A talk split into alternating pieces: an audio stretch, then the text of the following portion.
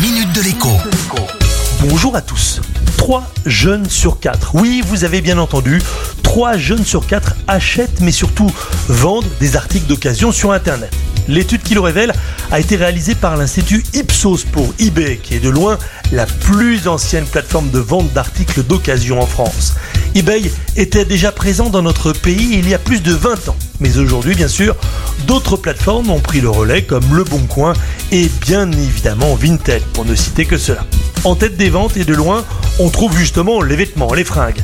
Loin derrière, ce sont étonnamment les livres qui arrivent en deuxième position, devant les jeux vidéo, les accessoires de mode et la décoration.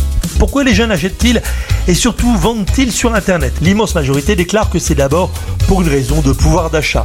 Ils vendent ce dont ils ne se servent pas ou plus pour arrondir leur fin de mois. Trop souvent d'ailleurs, on vend aussi ce dont on se sert, ce dont on a besoin parce que l'on n'a pas le choix. On a besoin de ces sous pour finir le mois ou pour faire face à une dépense imprévue.